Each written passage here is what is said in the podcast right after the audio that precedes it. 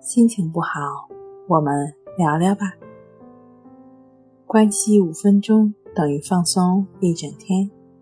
大家好，欢迎来到重塑心灵，我是主播心理咨询师刘星。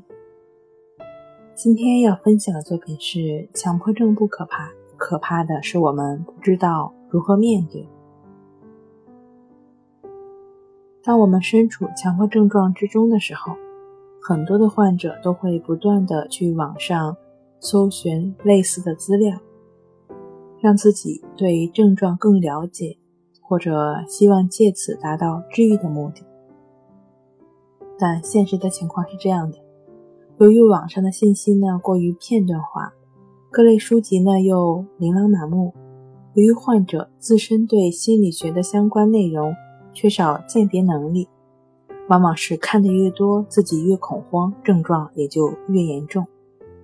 这种情况在我接触的患者中大为普遍。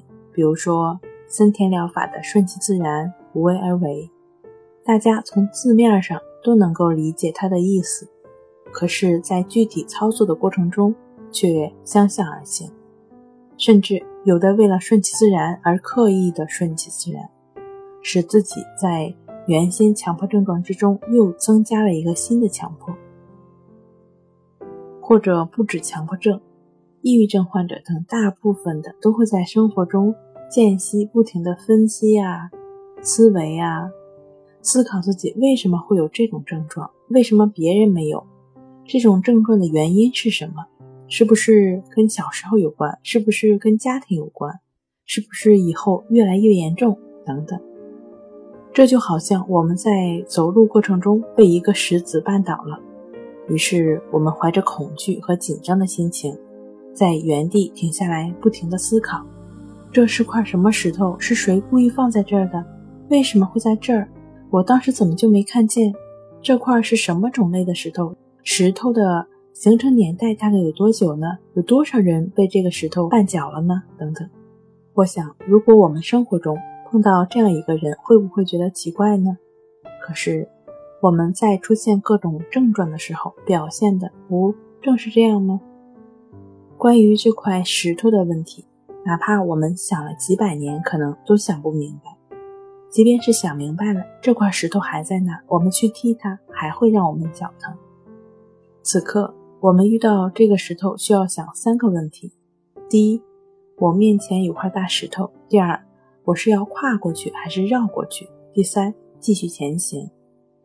同样，在我们面对各种各样症状问题来袭的时候，第一，遇到问题；第二，我应该怎么绕过去，不跟他纠缠；第三，继续做好当下我应该做的事情。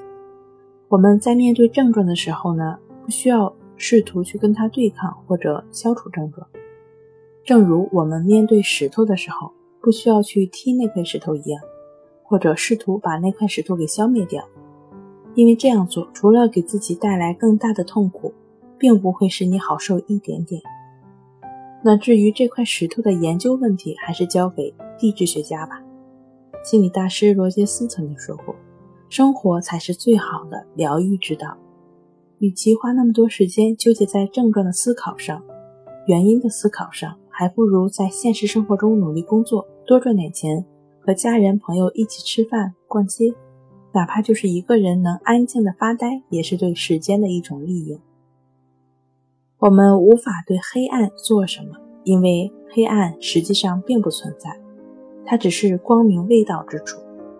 我们只能对光进行下手，只需将光明引入，黑暗就不复存在了。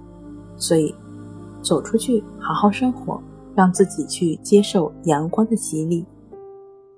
好了，今天跟您分享到这儿，欢迎关注我们的微信公众账号“重塑心灵心理康复中心”，也可以添加 s u 零一一二三四五六七八九与专业的咨询师对话。你的情绪我来解决。那我们下期节目再见。